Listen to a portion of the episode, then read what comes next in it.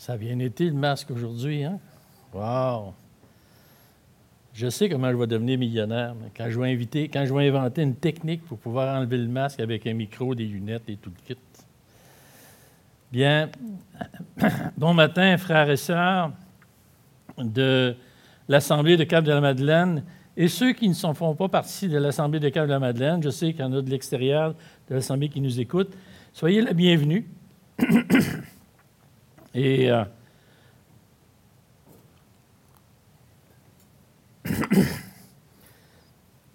ce, dimanche matin, où est-ce que nous ouvrons encore la parole de Dieu? Ou est-ce que nous sommes prêts à écouter? Ce que le Seigneur a à nous dire, surtout? Pas moi, mais ce que le Seigneur a à nous dire, ce que le Seigneur m'a déjà dit à travers ce que j'ai lu, à travers ce que j'ai médité. La loi accomplit la justice de Dieu pour moi ou la justice de Dieu sur moi. J'aimerais qu'on lise premièrement dans Matthieu au chapitre 5 les quatre versets qui nous occupent ce matin. Et c'est le Seigneur qui parle, et on, nous sommes encore dans le sermon sur la montagne. Et il dit, ne croyez pas que je sois venu pour abolir la loi ou les prophètes. Je suis venu non pour abolir, mais pour accomplir. Car je vous le dis en vérité, tant que le ciel et la terre ne passeront point, il ne disparaîtra pas de la loi un seul iota et ou un seul trait de lettre, jusqu'à ce que tout soit arrivé. Celui donc qui, qui supprimera l'un de ses plus petits commandements et qui enseignera aux hommes à faire de même sera appelé le plus petit dans le royaume des cieux. Mais celui qui observera et qui enseignera à les observer, celui-là sera appelé grand dans le royaume des cieux. Car je vous le dis, si votre justice ne surpasse celle des scribes et des pharisiens, vous n'entrerez point dans le royaume des cieux. Que Dieu bénisse sa parole. Donc, je disais que nous sommes encore dans le discours sur le sermon de la montagne. Et comme tout royaume qui se respecte, comme tout pays qui se respecte, il y a des lois et des règles qui définissent ce royaume. Au Canada, nous avons des règles qui sont particulières au Canada. On ne les retrouve pas aux États-Unis ou ailleurs dans le monde, elles sont particulières au Canada. Et dans le royaume des cieux, il y a des lois et des règles qui, sont, qui définissent ce royaume-là. Et c'est ce que nous allons voir ce matin. La plus grande nouvelle de ce texte ce matin, Christ a voulu accomplir la loi, écrite par Moïse. Et Christ désire l'accomplir de la manière la plus parfaite qui soit, sans que rien ne se perde.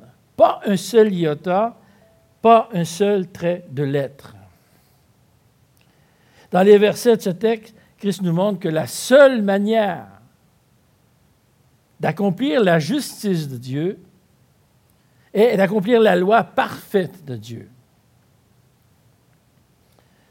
Je peux retenir deux choses de ces quatre petits versets. Premièrement, l'accès du ciel ne se fait que si la justice de Dieu est accomplie parfaitement. Et deuxièmement, que je suis incapable de l'accomplir.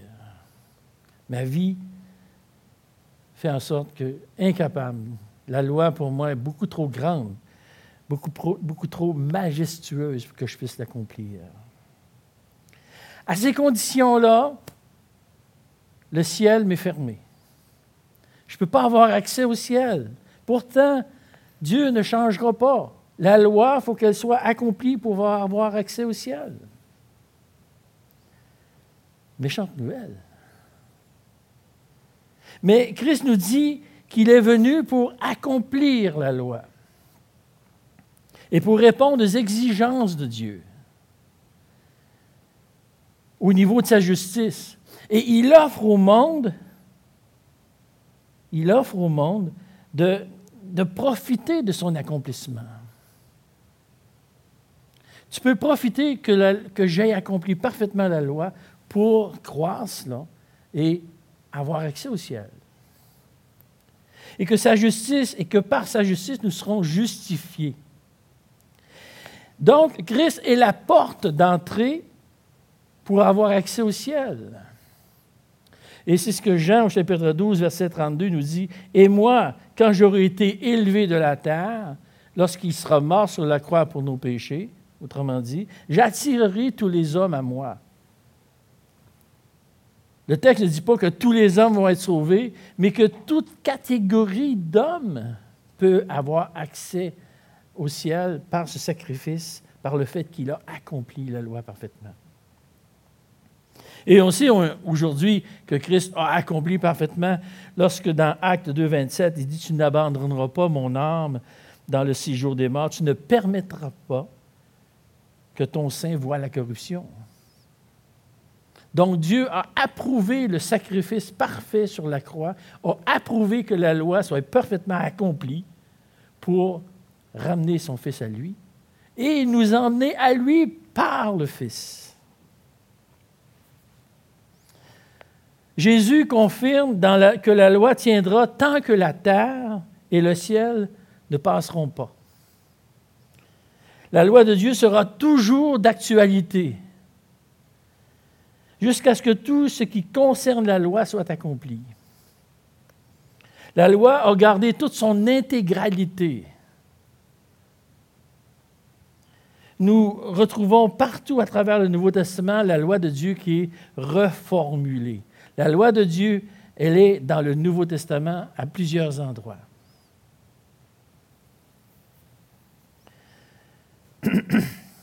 Jésus nous dit que nous avons besoin d'une justice qui surpasse celle des scribes et des pharisiens. Mais nous avons besoin d'expliquer c'est quoi cette justice-là des, des, scribes et des pharisiens. Bien, on peut dire qu'il y a différentes applications de la loi. La loi parfaite de Dieu, les dix commandements, et ces dix commandements-là sont, c'est sur cela que tout le système légal de Dieu tient. C'est la base. Et on, pourrait le, mentionner en disant que c'est la loi morale. Christ parle de la loi et des prophètes. Les prophètes, c'est-à-dire tout ce qui été prescrit par les serviteurs de Dieu dans l'Ancien Testament. On pourrait l'appeler la loi judiciaire et la loi cérémoniale, cérémonielle. Ces lois gouvernaient, entre autres, l'adoration d'Israël et il, faisait la gestion de ce peuple. Ces lois ont été accomplies et délaissées. Ils ont pris fin à la croix. Christ est devenu la victime expiatoire. Donc, on n'a plus besoin d'immoler des, bêtes comme le peuple d'Israël avait à faire. Nous avons celui à qui nous avons toujours la référence, Christ. Et nous n'avons plus besoin de villes refuges, comme dans l'Ancien Testament. Nous avons Christ qui est notre refuge. Et d'où l'expression jusqu'à ce que tout soit arrivé, au verset 18. Une troisième application de la loi est celle des chefs religieux juifs, qui ont voulu ajouter par-dessus la loi de Dieu et y en ont rajouté 613 lois, certaines négatives, d'autres positives. Mais si ces hommes appellent ces ajouts lois, Jésus les appelle traditions. Dans Marc, au chapitre 7, Christ va dire, vous mettez de côté le commandement de Dieu pour observer les traditions des hommes. Et dans Matthieu, il va nous dire, ainsi vous annulez la parole de Dieu pour votre tradition. Les lois des Juifs, les lois que les, Juifs ont rajoutées sur la loi devenaient plus importantes que la loi elle-même. Toutes ces lois, aujourd'hui, nous appelons ça des religions. Je me rappelle, quand j'étais jeune, j'allais dans la religion populaire et il y avait toutes sortes de lois à faire. Il fallait que je fasse des choses. Peu importe si je devais les faire pour quelque raison que ce soit, je devais les faire. Je devais faire un acte extérieur. Je devais me représenter devant un confessionnal. Je devais éviter de manger de la viande le vendredi. Je devais éviter toutes sortes de choses, mais c'était extérieur. Ces lois-là ne demandent pas une obéissance de cœur et une foi en Dieu. Ils demandent juste de faire des choses. Tandis que la loi de Dieu demande une obéissance aussi bien intérieure qu'extérieure. Dieu décrit bien les religions lorsqu'il dit dans Ésaïe 29 au chapitre 13, le Seigneur dit, Ainsi, quand ce peuple s'approche de moi, il me glorifie de la bouche et des lèvres, mais son cœur est éloigné de moi. Et la crainte qu'il a de moi n'est qu'un commandement de tradition humaine. Dieu touche les motifs du cœur beaucoup plus que l'action. Il touche l'action. Mais il touche pourquoi est-ce qu'on le fait? Est-ce qu'on le fait pour faire plaisir à son père, à sa mère, pour faire plaisir à, ses enfants? Moi, je vais à l'Assemblée parce que je veux que mon enfant y aille un jour. Est-ce que moi, je fais ça pour, à quelque part, pour bien paraître?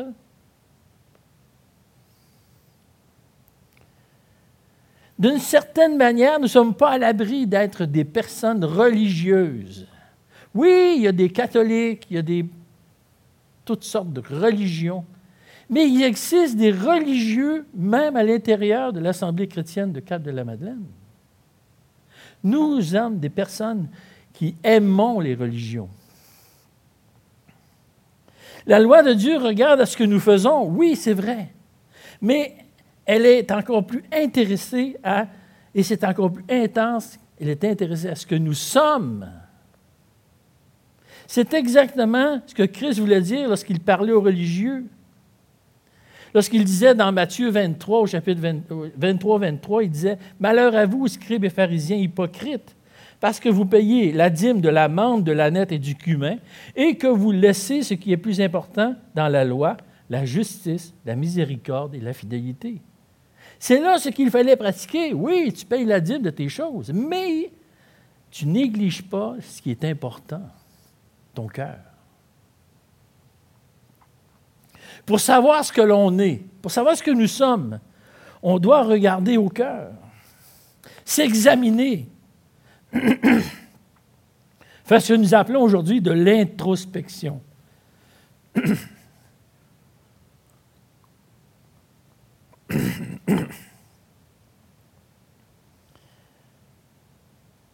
Je dois de temps à autre me poser la question, est-ce que mon cœur est près de Dieu? Est-ce que j'ai un cœur pour Dieu? Ou si j'ai juste des actions? Et si mon cœur est près de Dieu, qu'est-ce qui me le prouve? Est-ce que je suis sûr que mon cœur est pour Dieu? Et vous savez que personne d'autre que vous est capable de répondre à cette question-là. Je ne pourrais pas vous dire quel est l'état de votre cœur. Je peux vous dire l'état de vos actions, oui, mais ça ne veut rien dire. Dieu regarde au cœur. Et la loi a été faite, nous allons le voir plus tard, qu'elle a été faite pour toucher le cœur.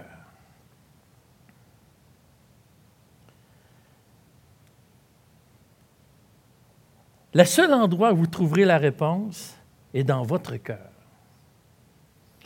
Et la seule manière de vous le prouver, c'est lorsque vous agirez avec les bons motifs, ceux qui viennent de votre cœur et non pas ceux qui veulent, ceux qui viennent de l'extérieur.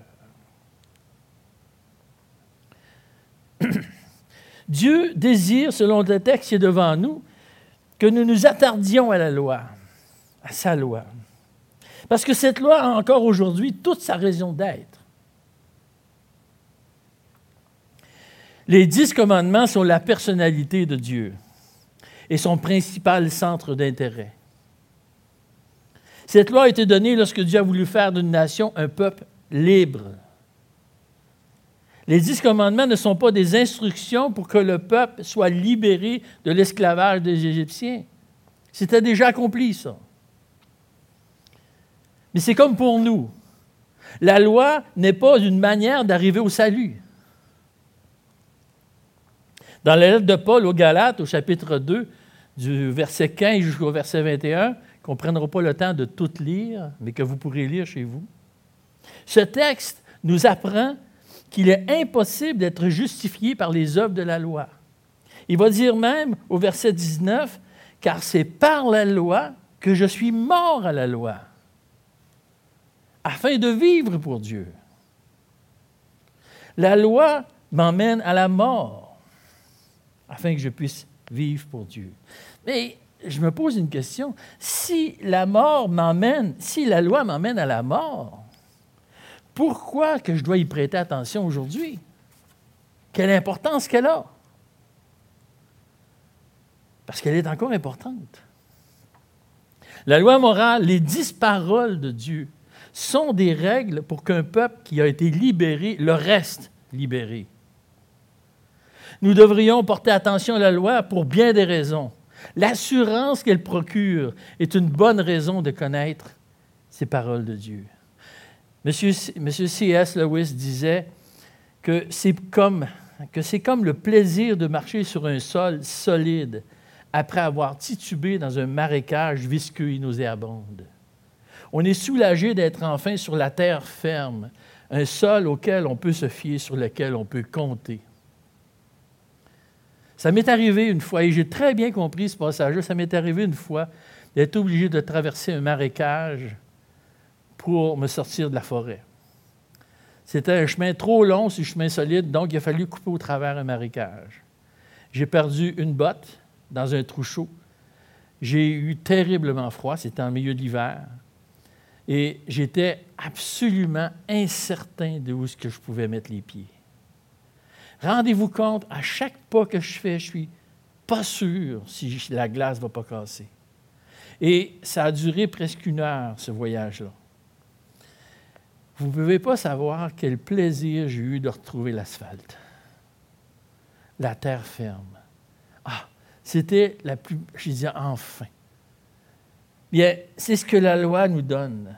Elle nous donne cette assurance. Nous sommes certains, en suivant la loi, que nous sommes sur un terrain solide. Une autre raison de connaître cette loi divine est son, son immuabilité. Toutes les lois humaines en viennent à devenir désuètes. Elles ne peuvent plus s'appliquer à ces situations parce que les situations ont changé. Voilà pourquoi il existe des amendements aux lois afin qu'elles puissent s'adapter aux nouvelles situations. Où est-ce que je restais à grand-mère, euh, il y a un pont, on, l'appelle le pont de grand-mère. C'est assez original comme nom. Hein. Mais le pont de grand-mère, c'est un pont qui est fait avec des, mailles de fer. Et je me rappelle, quand j'étais jeune, il y avait un écriteau, je vais toujours me rappeler parce que ça m'a interrogé, il y avait un écriteau juste à l'entrée du pont, c'était écrit « Il est interdit de trotter sur le pont ».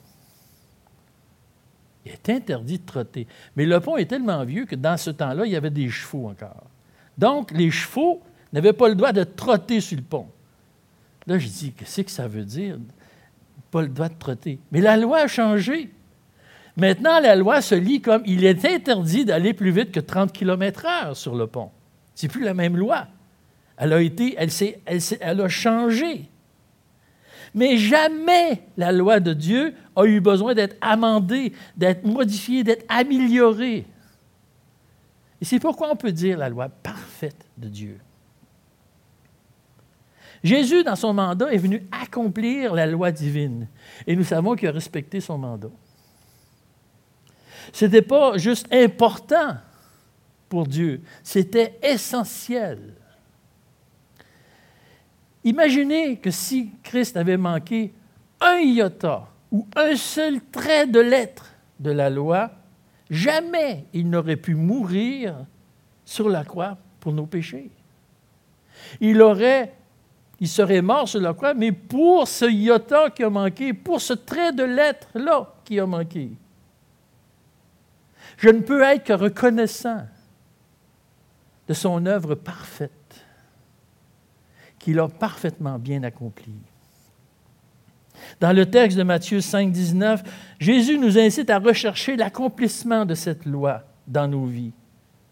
Non pas parce qu'elle va nous sauver, comme on l'a vu dans, l'a lettre aux Galates, mais l'obéissance aura un impact sur notre éternité. Nous serons appelés petits ou grands dans le royaume des cieux selon le respect que nous aurons accordé à cette loi divine. Et quand j'ai lu ce texte-là, il m'est venu une image, je veux dire, petit, grand. Qu'est-ce que ça peut bien faire? Hein? Pourvu que je sois dans le royaume des cieux, moi je m'en sac. C'est pas tout à fait ça que Dieu dit. À quelque part, c'est important. Et ce que j'ai vu dans ce verset avec un lien avec le, 1 Corinthiens au chapitre 3, versets 12 à 15. Or, si quelqu'un bâtit sur ce fondement avec de l'or, de l'argent et des pierres précieuses, du bois, du foin et du chaume, l'œuvre de chacun sera manifestée, car le jour la fera connaître, parce qu'elle se révélera dans le feu, et le feu éprouvera ce qu'est l'œuvre de chacun. Si l'œuvre bâtie par quelqu'un sur le fondement subsiste, il recevra une récompense. Si l'œuvre de quelqu'un est consumée, il perdra sa récompense. Pour lui, il sera sauvé, mais comme au travers du feu. Ah, je vais être dans le royaume des cieux, je vais être assez content. Non. Ça se peut que là, tu dises, c'est pas grave. Mais c'est ton éternité qui est en jeu. On comprend bien que être petit, c'est d'apporter du bois, du foin et du chaume qui va passer au feu. Et être grand, c'est d'apporter aux cieux de l'or, de l'argent et des pierres précieuses. On comprend bien l'image. Que le foin, le bois et le chaume, c'est en lien avec ceux qui suppriment et qui enseignent à faire de même. En d'autres mots, qui ne prêtent pas attention à ces commandements, à ces commandements et dans leur vie et qui enseignent par leur mauvais exemple à faire de même. Nous sommes examinés comme chrétiens dans notre vie. Et chaque personne qui nous regarde dit ça, c'est un chrétien. Prenons un exemple extrême, je suis certain de viser personne. Quand tu fais du vol à l'étalage, je dis Ah, c'est permis qu'un chrétien fasse du vol à l'étalage. Donc, être un exemple dans ce que je suis, fait en sorte que je respecte et je fais respecter les commandements de Dieu, dans une certaine mesure. Tandis que l'or, l'argent et les pierres précieuses est en regard avec ceux qui font les efforts nécessaires pour, avoir, pour voir une certaine progression à observer les principes de la loi et qui les enseignent par leurs paroles et leur exemple. Nous ne pourrons jamais accomplir parfaitement la loi mais Dieu veut que j'y prête attention dans ma vie. Dieu veut que je m'occupe de cela. Dieu veut que je regarde mon cœur vis-à-vis la loi et que je mette mon cœur et la loi dans mon cœur. On voit clairement que l'enseignement de Jésus apporte que nous considérions sérieusement la connaissance, la compréhension, mais surtout l'obéissance à ce que Dieu demande.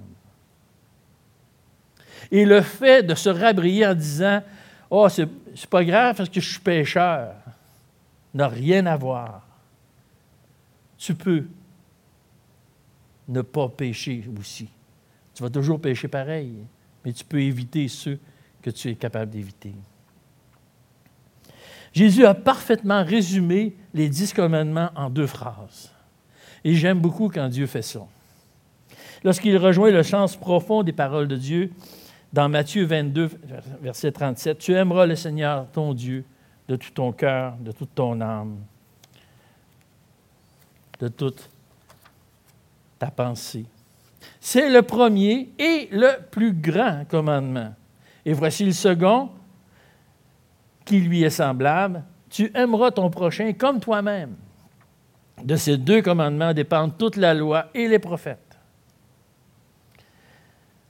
Et on doit regarder cette loi-là. Les cinq premiers commandements qui rappellent le respect dû à Dieu pour sa personne, pour son culte, pour son nom, pour son jour et pour ses représentants, qui sont les parents. Et les cinq derniers commandements sont touchent notre prochain. On doit respecter sa vie, on doit respecter son foyer, on doit respecter ses propriétés et sa réputation. Et enfin, le dixième commandement, qui est la convoitise, montre le respect qu'on doit régler non seulement les conduites extérieures, mais dans nos pensées, les sentiments de notre cœur. Et c'est ce que nous allons voir. Les commandements qui concernent Dieu. Tu n'auras pas d'autre Dieu devant moi. Et c'est ce qui touche sa personne. Du temps que ce texte-là a été écrit, il y avait une multitude de dieux. Le peuple était influencé par une multitude de faux dieux. Et même à l'endroit où il allait vivre, il y avait encore beaucoup de faux dieux.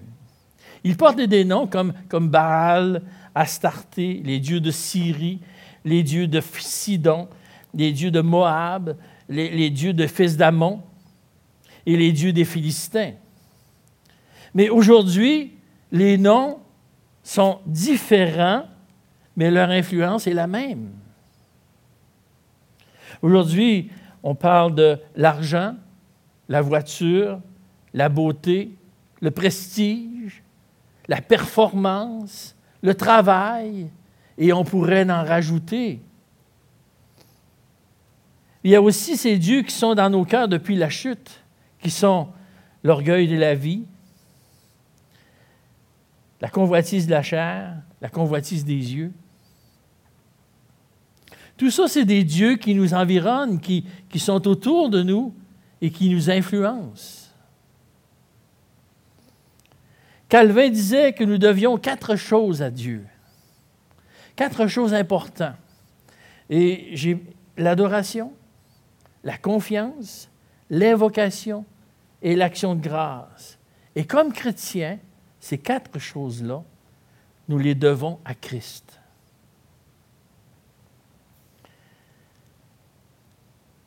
Dans le livre Les Dix Commandements, que j'ai oublié, j'aurais aimé vous l'emmener, mais Les Dix Commandements de Kevin DeYoung. Et si vous voulez approfondir les Dix Commandements, c'est un bon livre. Il pose quatre questions qui nous aident à comprendre si ce que l'on dit et ce que l'on comprend est la même chose. OK? On peut bien dire que le Seigneur, que Christ est Seigneur, que Dieu est Seigneur de ma vie, et pourtant, combien de fois nous faisons à notre tête? Sans tenir compte que Dieu est Seigneur? On est tous d'accord sur les dix commandements de Dieu. Ça se peut que vous ne les connaissiez pas, je vous exhorte à les connaître par cœur, mais on est tous d'accord avec le premier commandement. Tu n'auras pas d'autre Dieu devant toi.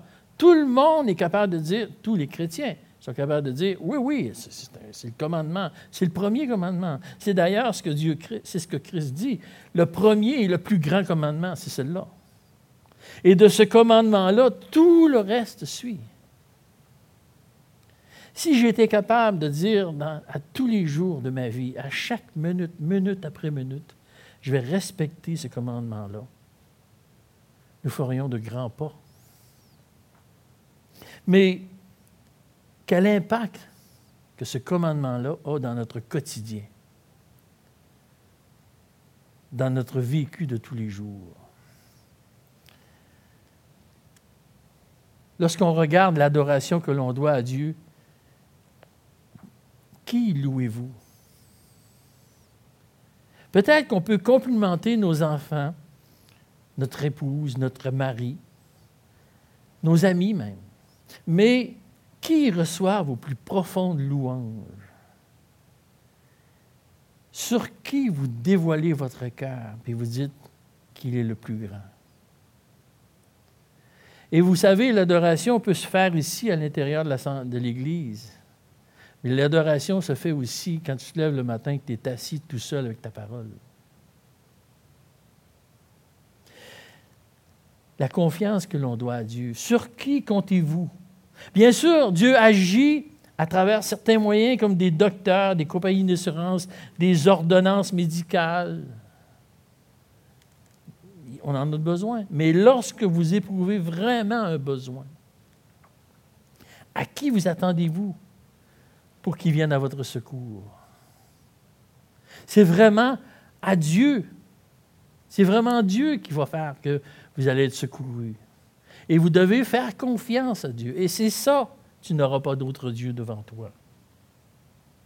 L'invocation. À qui faites-vous appel?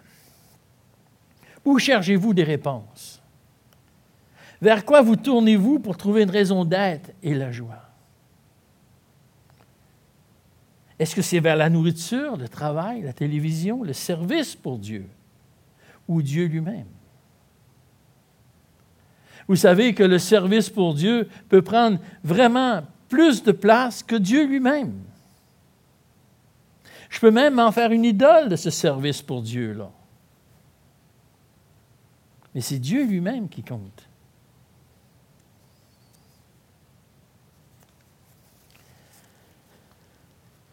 L'action de grâce. Qui remerciez-vous? D'où viennent vos belles journées? D'où viennent que vous ayez encore des journées? Je me suis levé ce matin et j'ai remarqué une chose que je fais à tous les jours, je respire. Mais je remercie Dieu parce que je respire, parce que c'est lui qui me donne ce souffle-là. Mais je remercie Dieu aussi quand j'ouvre la parole et que je comprends ce qu'il dit, que je comprends ce que je lis. Je remercie Dieu parce qu'il me donne le courage d'affronter tout ce que la société m'emmène. Oh, pas facile. Parfois, on, grommelle chez nous tranquillement, tout seul. Ça arrive, ça. Mais finalement, c'est des actions de grâce qui devraient sortir de notre bouche. Et je vous ai je vous avoue finalement que bien souvent, j'ai dû confesser que ce n'était pas tellement des actions de grâce qui sortaient de ma bouche ces derniers temps. Et je dois revenir à cela. Aimer Dieu, tu n'auras pas d'autre Dieu dans ton cœur. Tu n'auras pas d'autre Dieu dans ta vie que Dieu lui-même. Tu ne feras pas d'image taillée et cela, ça regarde son culte. Dieu s'adresse à son peuple sur la manière de s'approcher de lui. Dieu ne dit pas qu'on s'approche de lui en donnant, des, en, donnant des objets ou des peintures, en donnant à ces objets et ces peintures-là un pouvoir quelconque. On sait bien ce que les statues font, on sait bien ce que les peintures font. Et juste pour m'imprégner, j'ai été sur voir le plafond de la, chapelle Sixtine, pas en présentiel, J'aurais bien aimé, mais c'est en virtuel. Et c'est fantastique, c'est des très belles images. Mais de définir, de peinturer Dieu lui-même d'une certaine manière, qui c'est qui me dit qu'il y a une barbe blanche? Qui c'est qui me dit qu'il y a de l'air plus vieux? Dieu est esprit. Et il faut que ceux qui l'adorent l'adorent en esprit. Dieu est un Dieu invisible, qui ne se voit pas. La foi que Dieu veut que nous ayons ne doit pas venir de ce que l'on voit, mais de ce que l'on entend. Romains 10, 17 dit Dieu est esprit, il faut que ceux qui l'adorent l'adorent en esprit et en vérité. Je n'ai pas besoin de statut, je n'ai pas besoin de me faire une image de Dieu. J'ai juste besoin de dire Je sais que tu m'écoutes, et c'est tout. C'est surprenant. Du temps de Jésus, il devait certainement avoir des peintres, il devait certainement avoir des personnes qui dessinaient. On n'a jamais eu d'image de Jésus. C'est assez particulier. Pourtant, il a dû faire un impact suffisamment grand pour que quelqu'un le dessine. César en a fait bien moins, puis il l'avait, sa, statue. Dieu est esprit. Il faut que ceux qui l'adorent l'adorent en esprit en vérité. Et même Jésus enseigne Thomas dans le chapitre, Jean, dans le chapitre 20 de Jean, au verset 29, Parce que tu as vu, tu as cru. Heureux ceux qui n'ont pas vu et qui ont cru. Donc, pas d'image taillée. Ah, j'ai des photos chez nous, mais je ne me mets pas genoux devant. Tu ne prendras pas le nom de l'Éternel, ton Dieu, en vain. Son nom. Personne ne veut que son nom soit associé à des situations négatives ou de péché. Qu'est-ce que vous pensez de ça si je me en le doigt, je dis Christian Leclerc, et Étienne Demers, et André Thibault. Parce que c'est ceux qui sont devant moi, là. Je ne suis pas très original. Pourquoi tu dis mon nom comme ça? L'idée, c'est que c'est un manque de respect pour l'identité. Je ne veux pas manquer de respect envers des, hommes qui sont tout simplement des hommes. Imaginez Dieu. La multitude de noms de Dieu et le nom du Fils de Dieu ont une place qui n'est que pour la gloire de Dieu et de Christ. Ils sont là que pour leur gloire. Il m'est arrivé de prier, il, m'arrive parfois de prier pour ceux qui, prennent le nom de Dieu en vain. Je demande à Dieu, pardonne-les Seigneur, parce qu'ils ne savent pas ce qu'ils font. Hein. Je ne sais pas les reprendre. J'ai essayé une fois de reprendre quelqu'un qui utilisait le nom du Seigneur en vain, et comme par bravade, c'était pire. Il faisait per exprès en me regardant pour prendre le nom du Seigneur en vain. Je dis, oh, je ne ferai plus jamais ça. Mais je prie encore pour eux autres. Et je prie que le Seigneur leur montre que c'est quelque chose qu'ils ne doivent pas faire. Souviens-toi du jour de, de, repos pour le sanctifier, le sabbat.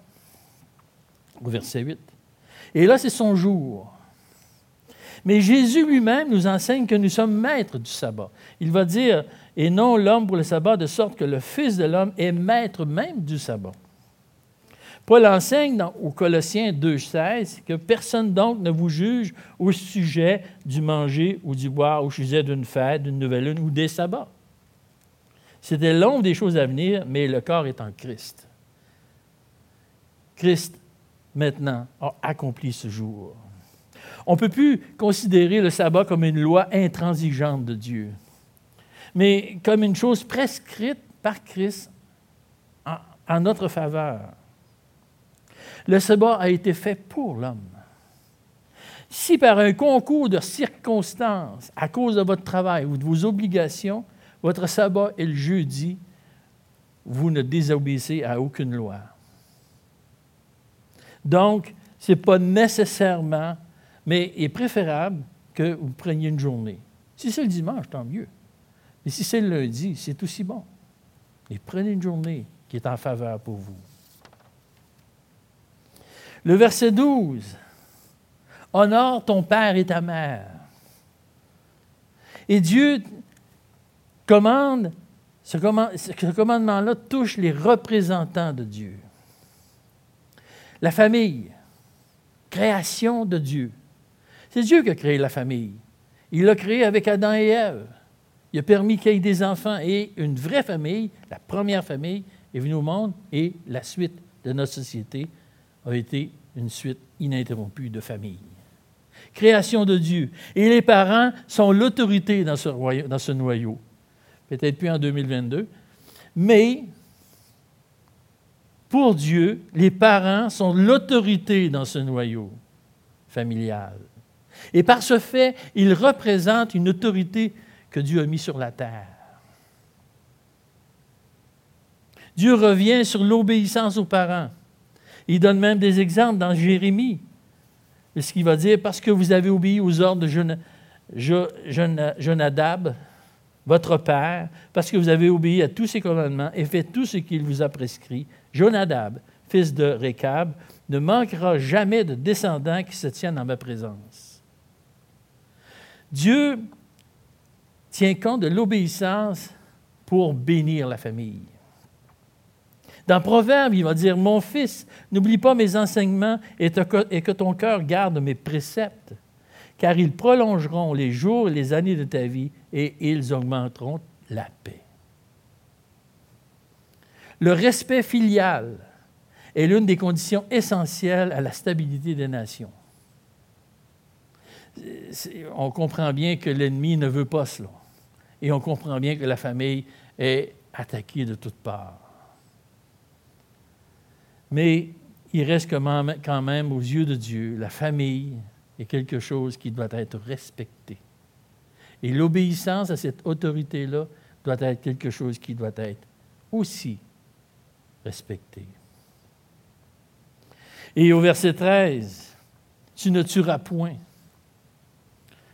Ce qui touche la vie du prochain. Lorsque quelqu'un tue une autre personne, il touche à un être créé à l'image de Dieu. Chaque homme est la création de Dieu, est précieuse aux yeux de Dieu. C'est comme si, si vous tuez quelqu'un ou si vous faites du mal à quelqu'un pour le, pour le blesser mortellement, mettons, c'est comme si vous arriviez chez nous, vous preniez les, photos de mes enfants ou de mes petits-enfants et vous vous mettiez à la déchirer. Je dirais, wow, wow, wow, homme, là. Tu fais pas ça? Pour moi, ça serait comme un manque de respect à ma progéniture, puis pourtant, c'est rien qu'une photo. Bien, l'image de Dieu, c'est qu'est-ce qui représente Dieu, c'est ce que Dieu a créé. Et lorsque nous brisons la création de Dieu, lorsque nous tuons la création de Dieu, nous faisons un grave tort. Et c'est pourquoi Dieu l'a mis dans son commandement. Tu ne commettras point d'adultère. Et là, c'est ce qui touche le foyer. L'adultère est à la vie de famille ce que le meurtre est à la vie, tout simplement. L'adultère détruit le couple. Et nous ne devons pas toucher au foyer, au foyer domestique. Tu ne déroberas pas.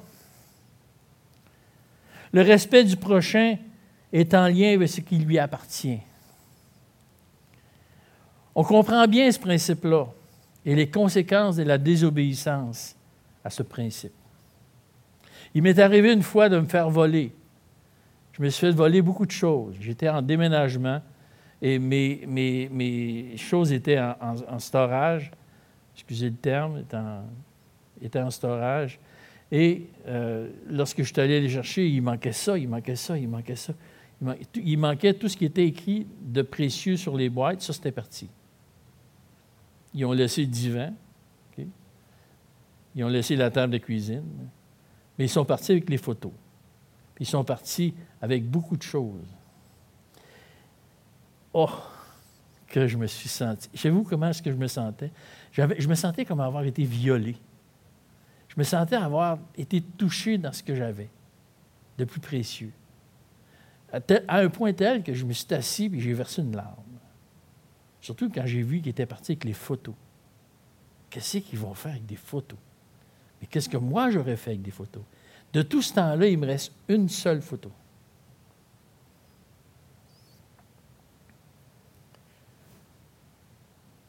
Tu ne porteras pas de faux témoignages. La bonne réputation vaut mieux que la, richesse. C'est ce que Proverbe 22.4 nous dit. Et même dans Proverbe 6, 17, il y a six choses que l'Éternel est.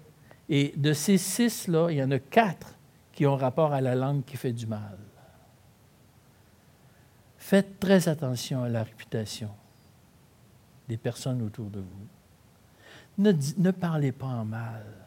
Vous pourrez même avoir raison de le dire, dites-le pas.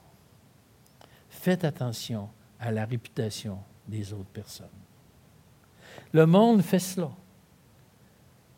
N'embarquez pas dans cela. Parce que c'est un commandement de Dieu. Et marcher sur une terre solide, c'est de respecter ça. Le dixième commandement, tu ne convoiteras pas. Et comme le premier commandement a été un effet sur tous les autres, le dixième commandement a un effet sur tous les autres. Tu ne convoiteras pas. Dans tous les quatre premiers commandements, les quatre commandements qui touchent l'être humain, le prochain, on peut tous les condamner. Si je tue, je peux être condamné. Si je commets l'adultère, j'aurai une conséquence. Si je dérobe, j'aurai une conséquence. Et si je porte des faux témoignages, j'aurai une conséquence. Mais tu ne convoiteras pas. Personne n'est conséquent de ça. Je peux bien convoiter dans mon cœur, personne ne va le savoir. Absolument personne ne va le savoir, mais Dieu va le savoir. Mais Dieu veut que je sois touché d'abord au cœur. Et Dieu veut que je regarde mon cœur. Pour tous les autres commandements, tu ne convoiteras pas. Tu ne convoiteras pas la femme de ton voisin. Tu ne convoiteras pas son bœuf. Tu ne convoiteras pas son char. Tu ne convoiteras pas rien. Surveille ton cœur. La loi de Dieu touche d'abord le cœur. Et ce dernier commandement-là, qui devrait nous laisser une trace dans nos cœurs, devrait faire en sorte de dire, oui, je vais le regarder. Oui, je vais faire attention. Oui, je vais respecter cette loi-là que Dieu, cette loi-là si importante de la parole de Dieu. La loi parfaite de Dieu touche trois domaines principaux. Elle va toucher la vie religieuse et le culte dans les quatre premiers versets. Dieu, la personne de Dieu, le nom, le culte et les représentants. Les représentants, le cinquième commandement va toucher la vie de famille. Et les quatre derniers, les cinq derniers, c'est-à-dire, vont toucher la vie sociale. C'est de là la perfection de Dieu.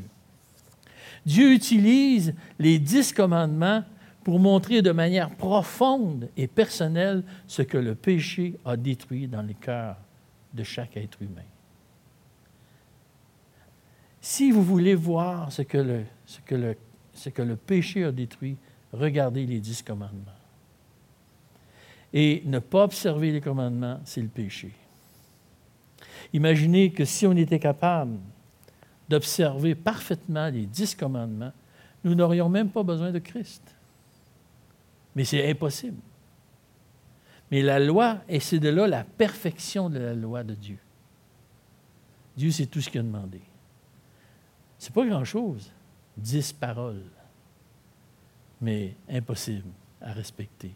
Et voilà pourquoi nous avons besoin de Christ. Nous avons besoin de Christ pour regarder ces sphères-là dans notre vie et dire, Seigneur, viens corriger ma vie. Viens la corriger aujourd'hui. Et à tous les jours, viens corriger ma vie. Et même, viens la diriger, ma vie. Il y a une phrase qui disait, Seigneur, une prière qui disait, Seigneur, je préfère te laisser le crayon pour écrire ma vie que de te laisser l'efface pour en effacer les erreurs. Que le Seigneur soit le crayon de nos vies qui nous dicte, qui nous dirige, qui nous guide. En guise de conclusion, nous savons très bien que la loi de Dieu, c'est la vérité. S'il existe une vérité dans le monde, elle est là. Elle est, elle est, elle est dans la loi de Dieu. Eh bien, de connaître la vérité, de l'appliquer dans nos vies, va nous affranchir, ça va nous libérer. Et c'est de cela que Dieu veut que l'on soit. Il veut que l'on soit libéré. Il veut qu'on soit influencé par les commandements. Et mon exhortation pour chacun de vous, mes frères et sœurs, c'est que vous, non seulement que vous sachiez, que vous connaissiez la parole de Dieu, mais que vous soyez capable de l'appliquer le plus souvent possible. Et votre terrain va devenir solide, votre marge va devenir ferme. Et voilà, ce qui s'appelle de l'or, de l'argent et des pierres précieuses, pour la gloire de Dieu, pour l'éternité. Seigneur Dieu, nous voulons te remercier, te rendre gloire de ce que tu nous as donné une loi si parfaite, une loi sur laquelle on peut lire les choses, où, on peut, où ce que notre cœur peut se, tourner vers cette loi-là. Permets que ceux qui m'écoutent ce matin et que moi-même, nous puissions nous approcher de plus en plus de la perfection de ta loi. Que nous soyons vraiment plus capables de voir ce qui nous empêche de t'obéir et d'y remédier. Nous ne serons jamais parfaits comme tu l'es, Seigneur, mais ta loi l'est et elle peut faire de grandes choses dans nos vies. Et c'est notre prière aujourd'hui que ta loi nous touche dans le plus profond de nous-mêmes, pour ton nom et pour ta gloire, par le beau nom du Seigneur Jésus-Christ. Amen.